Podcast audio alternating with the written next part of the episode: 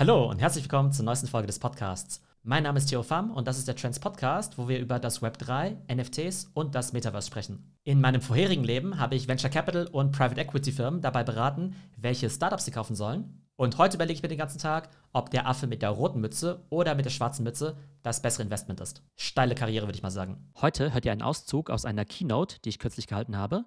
Und natürlich spreche ich auch wieder über das Metaverse und das Web 3. Ich spreche darüber, wie sich unser Arbeitsleben in Zukunft verändern wird und welche Skills wir brauchen, um in dieser neuen Welt erfolgreich zu sein. Viel Spaß damit. Noch ein Hinweis in eigener Sache. Nächste Woche am Montag startet ja meine Web3 und NFT Masterclass. Das sind drei Live-Sessions, a drei Stunden. In der ersten Session geht es wirklich um das Big Picture. Wir wollen eben verstehen, was hat es mit dem Web3 und dem Metaverse auf sich, was sind NFTs, DAOs und DeFi, was sind die wichtigsten Blockchains und wie können Unternehmen diese Technologien nutzen, um ihre Kunden zu erreichen. In der zweiten Session geht es um NFT-Use Cases, das heißt, wie können NFTs in verschiedenen Branchen eingesetzt werden, zum Beispiel in der Fashion-Branche, in der Immobilienbranche, in der Medienbranche oder sogar im Bereich Real Estate, wenn es um sowas geht wie digitale Immobilien oder digitales Land. Und in der dritten Session wollen wir lernen, wie wir in NFTs investieren, Einerseits covern wir die Basics, also wie und wo kaufe ich NFTs, welche Wallets brauche ich, welche Währung brauche ich, was sind die wichtigsten Marketplaces. Und dann gehen wir ein bisschen tiefer rein, schauen uns eben die Top-Kollektionen an im NFT-Bereich und lernen eben, welche Tools und Webseiten wir nutzen können, um die nächsten Board Ape Yacht Clubs zu identifizieren. Und für alle Teilnehmer gibt es auch ein besonderes Goodie.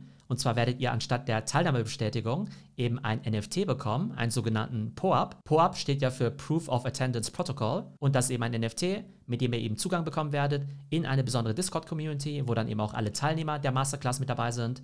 Und da die Teilnehmer dieser Masterclass natürlich alles Leute sind, die sich auch mit dem Thema beruflich beschäftigen werden, bin ich mir sicher, dass es eben auch eine super Community zum Networken sein wird im Web3 und im NFT-Space. Und dieses NFT wird sicherlich in Zukunft auch noch einige Utility haben für Special Events oder vielleicht weitere NFT-Drops. Also, wenn ihr euch für das Format interessiert, geht auf web3masterclass.de und mit dem Gutscheincode Podcast bekommt ihr nochmal 10%. So, und jetzt geht's weiter mit dem Podcast. Und da kommen wir jetzt eben hier in dieses Metaverse eben rein. Wie gesagt, Metaverse gekennzeichnet eben durch digitale Welten. Oftmals, wenn über das Metaverse gesprochen wird, dann denkt man irgendwie an Online-Games wie Roblox oder wie Fortnite.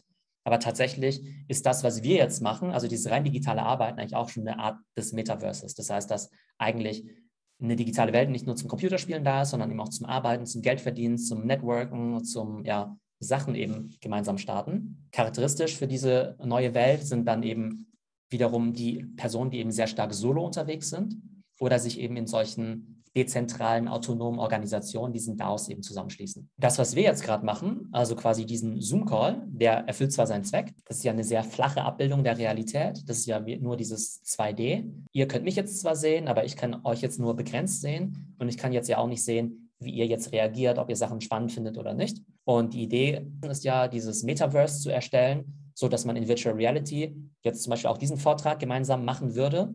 Wir alle quasi virtuell jetzt in einem Raum wären, aber man dadurch eben noch viel mehr Nähe zueinander hat und eben noch viel mehr einschätzen kann, ja, wie die anderen vielleicht auch emotional drauf sind, weil dann vielleicht auch die Avatare sich dementsprechend eben verhalten. Genau, das heißt, dass wir alle eben in solchen gemeinsamen Meetings wären, dann eben auch zum Beispiel an die Wand gehen können, um dort eben an die Wall eben zu schreiben äh, und man eben wirklich interaktiv miteinander arbeiten kann. Also das vielleicht so als Vorbemerkung, dass diese große Vision, die jetzt kommt, eben dieses Metaverse ist. Das Metaverse aber jetzt nicht zwangsläufig eben was in Virtual Reality ist, sondern es gibt auch jetzt schon sehr viele Anwendungen, die sehr stark in Richtung Metaverse gehen. Da möchte ich jetzt gerne auch aus eigener Erfahrung sprechen, nämlich dass das Leben aktuell in dieser digitalen Welt fast wie so ein Videospiel ist. Also ich habe selbst als Kind, als Jugendlicher extrem viel Videospiele gespielt. Ich habe ganz viel Nintendo und PlayStation und Online-Poker und so gespielt. Und wenn ich mir jetzt so angucke, was ich jetzt den ganzen Tag so treibe, dann erinnere ich mich ehrlich gesagt auch zum Teil eher an Videospiele als an normales Arbeiten. Ein Videospiel ist ja sowas wie Super Mario, wo man halt irgendwelche Knöpfe drückt, man kriegt dafür irgendwelche Münzen und dann kommt man eben aufs nächste Level und ähm, ja, macht einfach Fortschritte in diesem Spiel. Und wenn man sich jetzt im Augenblick die Arbeitswelt anguckt, dann ist es eigentlich ziemlich ähnlich. Wir sind quasi im Metaverse, wir drücken auf irgendwelche Knöpfe, das ist eben unsere Tastatur, könnte aber auch unser Handy sein, mit dem wir irgendwie TikToks machen oder Instagram-Bilder oder eben auf Twitter unterwegs sind. Wir sammeln auch irgendwelche Münzen. Das könnten eben ja, Bitcoin sein oder irgendwelche Community-Token. Und wenn wir das eben gut genug machen, dann kommen wir auch aufs nächste Level und werden eben befördert, werden eben sehr, sehr reich oder werden irgendwie sonst wie erfolgreich. Das ist zum Teil irgendwie schon relativ analog. Das heißt, Leute, die sich sozusagen in Computerspielen gut auskennen, für die ist eben relativ normal, im Internet die ganze Zeit irgendwelche komischen Sachen auszuprobieren, die vielleicht erstmal sinnlos erscheinen. Und genauso wie man bei Super Mario ja zum Teil irgendwelche Abkürzungen findet, indem man in den Graben irgendwie reinspringt oder auf die Wolke springt oder so, ähm, gibt es jetzt sozusagen in dieser virtuellen Welt auch extrem viele Abkürzungen, einem so ein bisschen krass erscheinen, wenn man das mit dem normalen Arbeitsleben eben vergleicht. Hier eben zwei Beispiele. Wir haben einerseits natürlich Content Creator, wie so eine Charlie D'Amelio. Die hat ja auch erst mehr oder weniger seit Corona angefangen, eben TikTok zu machen. Die war damals 16 Jahre alt, ist jetzt 17 und hat einfach mal 100 Millionen Follower in einem Jahr eben generiert. Was einfach absoluter Wahnsinn ist, dass sowas überhaupt möglich ist, so eine riesen Reichweite zu erzielen. Und die ist ja tatsächlich jetzt eine der größten Celebrities in den USA definitiv oder sogar weltweit, hat über alle Kanäle wahrscheinlich 200 Millionen Follower und erzielt ja jeden Monat eben Milliarden von Views. Die Frage ist ja, wie schafft man das? Man muss den TikTok-Algorithmus verstehen, indem man eben weiß, wie man virale Videos macht, dass man weiß, okay, das Video sollte vielleicht nicht irgendwie 31 Sekunden dauern, sondern nur 30 Sekunden oder dass man es auf eine bestimmte Art und Weise baut, kriegt man auf einmal eben Zugang zu dieser weltweiten Zielgruppe und hat dadurch einfach so einen unglaublich großen Hebel und ist im Prinzip ja eine One-Man- oder One-Woman-Media-Company, die eben jeden erreichen kann. Ne? Und da haben wir natürlich gerade in dieser Creator Economy sehr viele von diesen Solopreneuren. Wir haben Leute wie Mr. Beast, Kylie Jenner, MKBHD oder eben auch Charlie D'Amelio, die eben ganz genau wissen, wie diese Social Media Algorithmen funktionieren und dadurch einfach eben zig Millionen oder hunderte Millionen von Followern eben ansammeln können. Und so gesehen, wenn wir jetzt über das Online-Game nachspielen, ist deren Game halt zu sagen, ich baue TikToks, ich baue YouTube-Videos oder ich mache Instagram-Posts. Ich weiß ganz genau, wie dieses Spielchen funktioniert. Ich weiß, äh, was ich posten muss, wann ich es posten muss, wie ich es eben posten muss. Das hat dann eben, ja, wie gesagt, eher Anmutung von einem Computerspiel als das, was man sozusagen unter normaler, äh, ehrlicher Arbeit eben versteht. Noch extremer finde ich das im ganzen Krypto-Kontext. Da würde ich jetzt gerne die Krypto-Punks und die NFTs einführen. Da habt ihr ja in den letzten Monaten sicherlich auch viel drüber gehört. Aber NFTs sind ja Non-Fungible Tokens und es sind ja digitale Güter auf der Blockchain. Das heißt, wir haben es eben hier nicht mit Token zu tun wie Bitcoin, wo eben jeder gleich ist, ne? wo wir sagen, naja, jeder von den 20 Millionen Bitcoin ist irgendwie gleich, sondern wir haben eben hier einzelne Bilder, die auf der Blockchain sind, die aber alle unterschiedlich sind und wo auf der Blockchain zum Beispiel auch stehen würde, Theo ist jetzt der Eigentümer von genau diesem Bildchen, eben diesem CryptoPunk. Und diese CryptoPunks sind eben wirklich diese kleinen verpixelten Bildchen, von denen gibt es eben 10.000 Stück.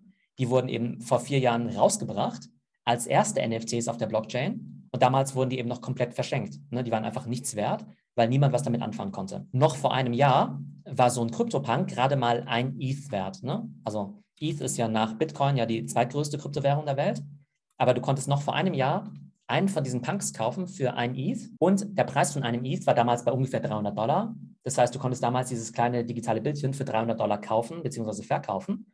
Und jetzt sagt ihr vielleicht zu Recht auch, okay, selbst für 300 Dollar ist ja totaler Schwachsinn. Wer kauft sowas für 300 Dollar, wenn es einfach nur so ein kleines verpixeltes Bildchen ist, was ja theoretisch auch jeder kopieren könnte? Und ja, man kann es kopieren, aber wenn man es quasi handeln möchte, wieder verkaufen möchte, dann ist natürlich wichtig, dass die Blockchain auch sagt, hey, das gehört einem auch tatsächlich. Und außerdem gibt es mittlerweile jetzt viele Privilegien, die man eben nur bekommt, wenn man eben auch so einen Krypto-Token dann eben auch besitzt. Ne, also es gibt mittlerweile Webseiten, wo man sich eben nur einloggen kann, wenn man Inhaber wirklich auch von so einem Crypto-Punk ist. Also letztes Jahr kannte damals keiner das Thema. Ich muss auch sagen, obwohl ich mich mit Krypto auseinandersetze, ich habe Bitcoin zum ersten Mal 2017 gekauft, wusste ich von einem Jahr nicht, was ein Crypto-Punk ist. Und dementsprechend habe ich eben auch nicht so günstig letztes Jahr einen Crypto-Punk gekauft. Denn fast forward ein Jahr kostet eben der billigste CryptoPunk nicht mehr ein ETH, sondern eben 100 ETH. An sich ist die Nachfrage nach diesem CryptoPunk schon ganz stark gestiegen. Das heißt, der Preis hat sich hier verhundertfacht und der Preis für Ethereum ist halt nicht mehr bei 300 Dollar, sondern bei 4000 Dollar. Sprich, dieses kleine verpixelte Bildchen kostet heutzutage mindestens mal 400.000 und es gibt auch manche von den Dingern, die halt irgendwie mehrere Millionen kosten. Ne? Es gibt manche von den Dingern, die besonders selten sind, die kosten 20 oder 50 Millionen Dollar und es ist halt Realität, dass es halt Menschen gibt, die einfach so viel dafür bezahlen. Irgendwelche Menschen haben ihr Geld mehr als vertausendfacht innerhalb von zwölf Monaten. Wenn man jetzt an einen normalen Job denkt, gibt es relativ wenige Jobs, äh, wo man sein Gehalt vertausendfachen kann innerhalb von einem Jahr.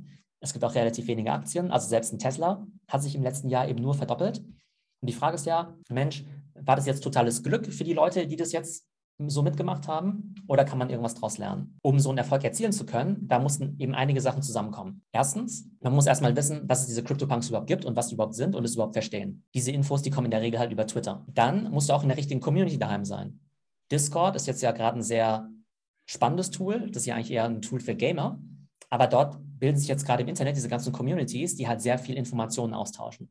Also Discord ist im Prinzip wie eine riesige WhatsApp-Gruppe, total spezialisiert auf ein Thema, in dem Fall halt über NFTs oder über Krypto. Und die haben sich eben damals auch gesagt, Mensch, diese Krypto-Punks sind ja eigentlich ziemlich interessant, oder? Im nächsten Schritt musstest du halt überhaupt Ethereum haben. Viele Leute haben bis heute kein Ethereum. Ähm, viele Leute haben bis heute keine Krypto-Wallet, obwohl es natürlich immer mehr werden. In den USA sind es mittlerweile, glaube ich, schon zig Millionen Leute, die mindestens mal Bitcoin besitzen. Wenn du aber Ethereum hast, ist es damit noch nicht getan. Denn um diesen CryptoPunk zu kaufen, musst du eine sogenannte Crypto Wallet haben, zum Beispiel Metamask. Nehmen wir an, ihr kauft jetzt eben Kryptowährungen wie Ethereum jetzt auf Coinbase oder so. Dann müsst ihr das Zeug dann eben erstmal an eure Metamask überweisen.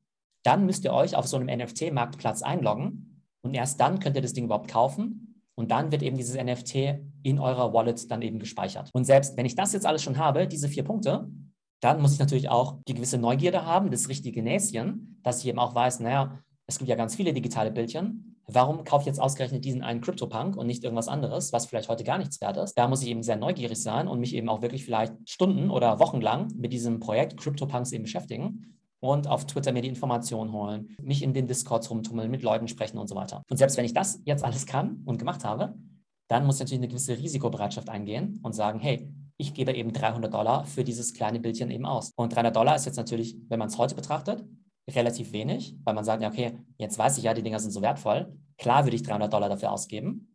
Aber heute gibt es Leute, die vor der Entscheidung stehen, kaufe ich mir dieses Ding hier für 400.000 Dollar? Kaufe ich mir das, dieses Ding hier, anstatt jetzt mein Haus anzuzahlen, weil ich eben der Überzeugung bin, dass wenn wir jetzt nächstes Jahr in Oktober 22 reinschauen, dass da nicht 400.000 steht, sondern eben 4 Millionen steht oder 40 Millionen steht.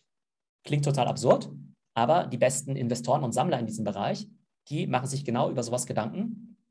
Die versuchen jetzt die richtigen Infos über Twitter und über Discord zu holen. Die müssen eben auch die ganzen Tools haben, die müssen eben genug Ethereum haben und die müssen natürlich auch die Risikobereitschaft haben, um eben sowas zu kaufen. Warum zeige ich das jetzt? Jemand, der sowas schafft in einem Jahr, der hat ja quasi ausgesorgt.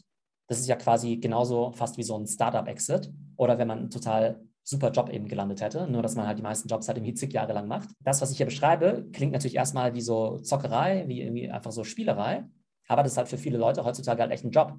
Das genauso wie ein Steuerberater seine Steuerberaterausbildung macht und dann halt die Jahresabschlüsse prüft, dass eben jetzt Leute sagen, hey, ich weiß, wie diese ganze Kryptowelt funktioniert, ich bin jetzt eben Krypto-Trader, spezialisiere mich vielleicht genau auf diese Art von Krypto-Assets. Alles ist aber quasi nur um quasi um Lichtjahre beschleunigt, weil man einfach in so kurzer Zeit eben so große Gewinne auch machen kann. Ne? Und das ist quasi eine neueArt von Arbeit, diese Sachverhalte zu verstehen und sich eben auch diese Skills anzueignen. Wenn wir uns das anschauen, sowohl dieses Beispiel als auch eben TikTok, dann könnte man eben sagen, naja, das ist eigentlich alles wie ein großes Spiel.